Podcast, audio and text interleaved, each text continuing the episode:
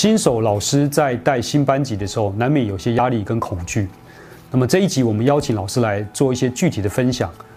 呃，面对新的班级，我们第一天开学，我们要跟孩子做些什么事情？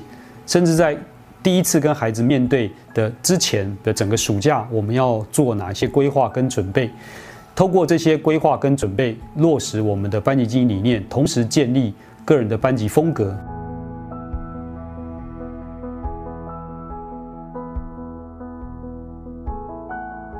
大家好，我是阿福老师。嗨，我是 Buddy。好，我们上一集谈到了导师的班级经营核心理念。那这一集我们来跟大家分享如何接手一个新的班级需要做哪些准备。我想请问一下两位老师哈，就说你们有你们的班级经营核心价值，慢慢的建立风格。那呃，开学的这个之前，你接新班的时候，你通常会做哪些准备？呃，我觉得刚开始就是第一次接班的时候，都会很紧张。可能前一天可能还会睡不着觉，拿东西弄到很晚。但是我觉得有些东西如果可以先准备的话，其实就可以让自己的焦虑感降低许多。其实你只要提早提早个两天到学校去，然后其实学务处都会把所有东西准备好放在一个袋子里面，你只要带回家，然后看看里面有哪些表格要填，哪些资料要交，你就会比较放心一点点。那我觉得呃到班上呃第一个部分就是。你一定要到教室里面先看一下环境，因为每间教室可能都不太一样。然后，然后你可能到那环境里面去感感受一下。我想要这边放柜子，这边放扫具，这边放垃圾桶，感觉自己就像一个室内设计师一样，要先自己有一些想法。那第二个部分，我觉得就是一定要先掌握学生的名单。在开学的时候，一定都会有注册组会给你会给老师名单。那关于这些名单，我觉得。老你回家之后一定要每个孩子的名字都念过。那我曾经有一个例子，就是到那个班接一号同学，他名字我也不会念，看到说哎王王燕这怎么念？然后马上就问国文老师，然后国文老师跟我说哦那只念轩呐。所以我进去课堂的时候开始点名，我说那一号王燕轩，那孩子又跟我说老师。你是我长那么大第一次叫对我名字的老师，这样，然后他很开心。那我觉得哇，那还好先准备这样。然后再下一个部分就是，我觉得一定要先想好说，哎，那接下来孩子要上课的时候，那班上的课表是什么？一天到底，哎，哪一天有数学课啊？哪一天会看到班导啊？哪一天有体育课啊？这对他们来讲非常重要。那这东西当然也要先掌握。那下一个部分就是，也许学校会发一些 A 表、B 表。那如果老师也有，呃，你自己的需求，也许。你也可以自己准备基本资料表，那基本资料表可以掌握一下，就是学生的家里面的状况啊，或是他身身体有没有一些呃疾病，然后需要先让你预先知道的。那你也可以从这里面看看说，哎，到底谁有当过班长，谁有当过呃学艺股长，或是谁当过卫生需要叫人家扫地那种，那谁跑步跑得很快，然后谁会画画。那我们教室布置很需要这些人嘛？那或是像我喜欢打篮球，我就要先看看说到底有没有谁爱打篮球这样。那我觉得当你把这些东西都先预先做过准备的话，其实你就不用那么焦虑了。我跟巴迪老师倒有点一个有一个地方很像，就是我会准备像这样的卡，好，那里面就是让学生贴上他的照片啊，填他的基本资料。我想跟巴迪老师刚才提到的那个啊。那个学生的资料卡是非常非常接近的哈，那这里面也有学生的照片啊、血型啊等等的哈。那好处就是它可以随身携带，然后约谈的时候呢，各种记录就可以随时的在上面。啊，接下来阿福老师你也来分享一下你的你的开学前的准备吧。我想经过一个假期，已经是一个最好的调整，然后也做做了充足的准备。要开学前呢，我会做这几个准备。第一个，我会先调整我自己的心态。我要以一个非常喜乐的心来迎接我的小孩。第二个，在接新班级的时候，我一定会去做这个名单的确认，因为如果是一个新组成的班，他们来自原来的班级，所以这个名单的确认对我而言是很重要的。所以我还会做一件事情，就是把学校的所有的资料呢做充分的了解，做连结。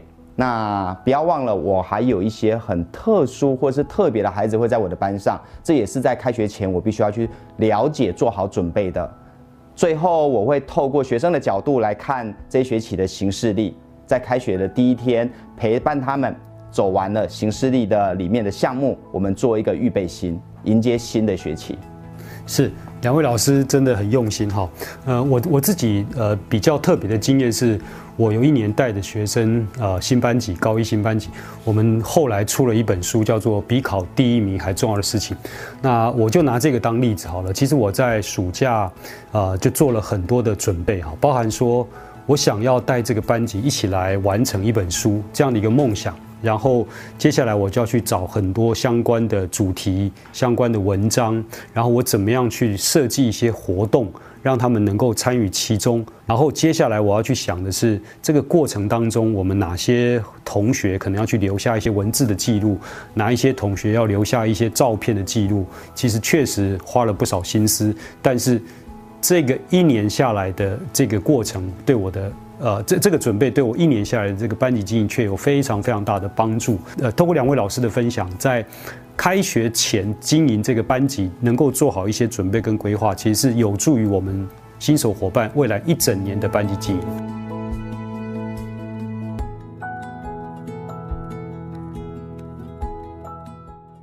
好，那接下来我想请教两位老师的是说啊，那。我们想象一下，就开学第一天呢，我们要接到接到新同学了哈。那这第一天，两位老师会做些什么事情？我们是不是请阿福老师来还原现场来说一下？开学的第一天，也是我第一次跟这个孩子们碰面，所以在开学前，我还是会有一点小小的担心，担心明天的来到这样，所以我会做的第一件事情就是正向强化我自己的一个教学信念。然后把一切都归零，这个归零不只是我归零，我也会跟孩子分享，这是一个新的开始，我们要一切都重新开始归零。那接着呢，我一定会做的事情就是自我介绍。德丽莎修女讲的，爱的反面不是仇恨，是冷漠。我最担心的就是学生对我冷漠，所以我会在自我介绍的地方呢，特别的精心来设计一下。比如说，我也会清楚的把我的名字介绍给大家，我会将我的名字写在黑板上。是反着写，是倒着写，把我的名字变成了图像化，让他们来猜。那这是一个互动，我也顺便在这时候提醒他们，他们当时的回应对我而言是很重要的，因为我希望用热情来迎接他们，更希望他们用热情来回应我。刚开学的第一天，第一件事情一定要先确认到底教室有没有开，这非常重要。那我觉得开学第一天大家就会觉得很紧张。但是如果仔细想想，你们有一学期、一年甚至三年要相处，你们要认识彼此的时间还很长，所以也许你会很焦虑，说啊，今天是不是有什么东西一定要赶快把它做完？其实我觉得慢慢来，你只要让一切慢慢就绪就好。那我进到班级的第一件事情，我先会应该都会先排一个座位表，那这个座位表就是按照座号来编排，因为这样可以让他们知道说他们是几号，那也可以知道说他前面前一个座号是谁，后一个座号是谁。那接下来可能会有些老师说啊，那些要要搬书啊。那我在代班的时候，我比较希我比较希望用的方式是希望这个班级可以呃多工处理的。那也许我就会这样说：那你们第一排、第二排，那你们去搬书；那你们这两排，然后去领扫具；那你们这两排等一下准备要发书。那我就会从这个时间点开始跟孩子讲说：那我希望等一下你们东西如果忙完之后，你们要看一下班上还有没有同学在忙。如果有人在忙，你们就要去自己去帮助他们。那当他知道你是这样想法的时候，其实他们就会比较容易跟你达成某一种默契。那我觉得这还蛮重要的。那当然，如果有时间的话，那我还会请同学出来帮同学拍照，因为孩子刚进来，然后都谁都不认识谁，你也不认识他们，名字根本对不起来。那我就会找一个地方，找一面空白、比较干净的墙，然后找一个同学来帮我拍照。然后接下来我就会把孩子的照片啊，把它放在座位表上面，这样就可以让我一目了然说，哦，原来这个一号啊，这个苏苏博瑞长这个样子啊。下次也许明天看到他的时候，我就会看到他，哎，博瑞早。那也许孩子就会比较开心一点点。对，这是我第一天开学日的准备。两位老师在第一次跟孩子碰面的分享确实很特别哈。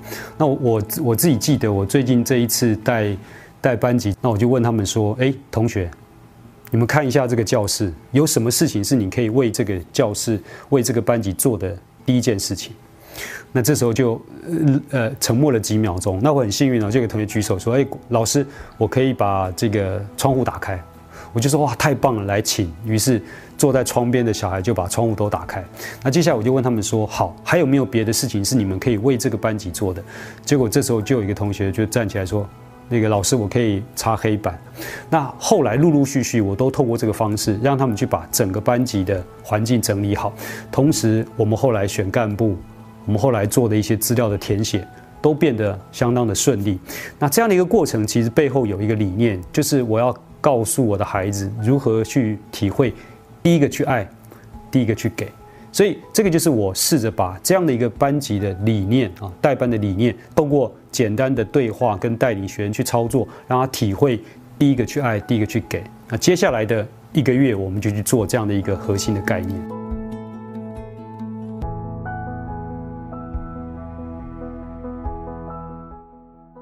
哎，如果你带的班不是高一，好，你带的是高二，但也是新班啊。不过他们他们可能是呃学校就升上高二嘛哈。那您可能是刚到这个学校，那你带的高二新班，你会有什么样的跟刚刚高一有什么不一样？我们是不是也请阿福老师来分享一下？到了高二，我会接了到一个新班级，这些同学已经在高中经过了高一，熟悉了环境。我想他们到了这个班级，一定有明确的目标。第一个我会跟他们分享，机会是留给准备好的人，所以读书这件事情是最基本的，一定要把最基本的把握住。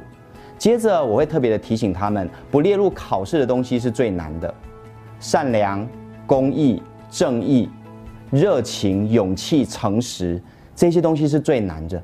他要如何在高二的时候成为学弟妹的典范，然后也朝着自己的目标前进。我会鼓励他们去思考，比考试更重要的事情到底是什么。那回到了班级里面，我会希望他们告诉我他心目中的第一志愿是什么。这时候我会善用学校的周记的这样的一个机制，透过我给他的发问，透过我引导他去看的文章、影片，他可以明确的告诉我他的第一志愿是什么，他的前五志愿是什么。接着站在导师的立场。在未来的这两年的陪伴，我就是要帮他去考取他心中的第一志愿，去寻找他他适合的舞台。谢谢阿福老师啊！我自己在带高二，因为高二通常来自不同的班级哈，他们会急着想要回去，呃，原班去找他们的同学哈。那所以我的我的这个部分，我会想要凝聚他们的这个向心力。那因此我就会设计一些活动，让他们留在呃教室里面。像我带高二的新班，我的方法就是我我第一天我跟学同学说好，来今天周五啊，有四个同学要跟光哥一起吃饭，那自愿的举手，那一定一定没有人举手嘛，我就会说好，那你你你就就点了四个哈，那我就说呃十二点十分哈，光哥会准时来来教室，就第二天中午我就会到到教室，而且十二点十分之前一下课之前我就在等他们哈，那吃饭的时候呢，呃我比较特别是我会准备自己煮的煮的菜。然后分给他们吃，好，那然后开始跟他们闲聊啊，随便聊，就是不聊什么功课这些东西。好，那为什么要这么做呢？就是我透过老师自己煮的东西跟孩子们分享，让。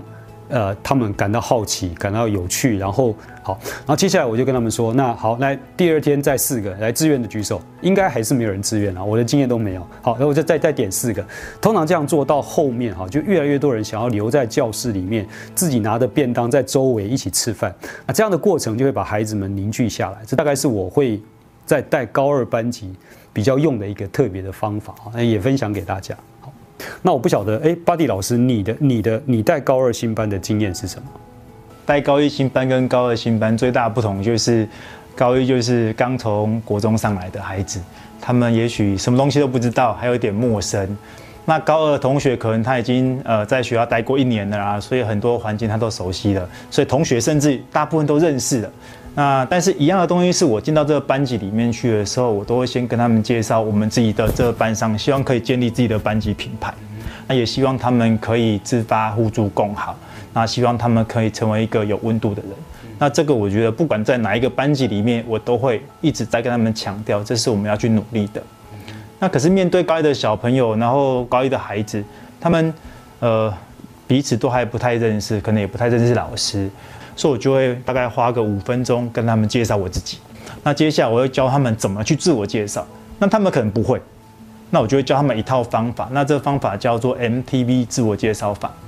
那我就会开始发下去一张 A4 的纸，然后请他们把 A4 纸这样折成四等份，然后上面这个栏位是 M，然后这边写 T，这边写 V，那下面是一个签名栏。那 M 的部分就是希望孩子去介绍说我是谁，然后 T 的部分就是你做过什么很厉害的事情，你做过什么丰功伟业。那 V 的部分就是我觉得这很重要，就是那我对这个班上，我我可以为这个班上做点什么。那我希望透过这个方式去他们认识自己，那也透过去找其他同学介绍的方式让同学认识他。那可是如果到高二班级的时候跟高一就不太一样，那我还是会用 MTV 自我介绍，把他们去自我做自我介绍。可这张这张纸，也许我就会把它折成弄成一个九宫格的样子，那中间叫做 M M，就是 MTV 的自我介绍，一样介绍我自己。可旁边的格子呢，我就会设计八个问题。那这八个问题，也许是呃，你最擅长的运动是什么？你最喜欢吃什么？你最喜欢的科目是什么？然后孩子必须在这个班上里面去找八个同学跟他们访谈，那互相做自我介绍。可这个地方比较特别的一点是，我会在他们结束完毕之后，请他们彼此自拍，那就拿手机自拍一张。那他们就会跟八个同学做自拍的动作。我回去会请他们在 Word 上做一个九宫格。然后把刚刚你跟同学的访谈记录下来，把跟同学自拍照放上去，再一张 A4 传给我。我希望透过这个地方开始教他们怎么做资料。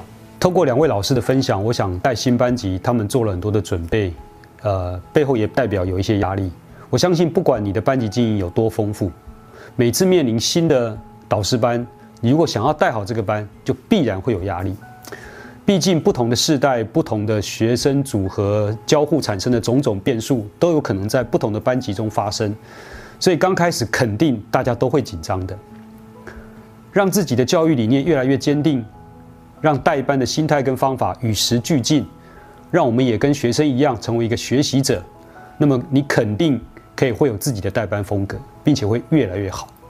更重要的是，你可以帮助学生学习到一辈子带得走的能力。可以幸福一辈子。从这个暑假的新班级开始吧，从爱着班上的每个孩子开始，让每个孩子喜欢你。从教育的信仰开始，而不是从教训的手法开始，逐渐累积你的品牌风格。你目前听到很多厉害的导师们，他们也是如此开始累积的。清华大学的彭明辉教授曾经说过一句话：“生命是长期而持续的累积，人生是如此。”教育是如此，班级经营更是如此。加油！好的班级经营会让你的教教职生涯充满了能量，让你成为一个真正的老师。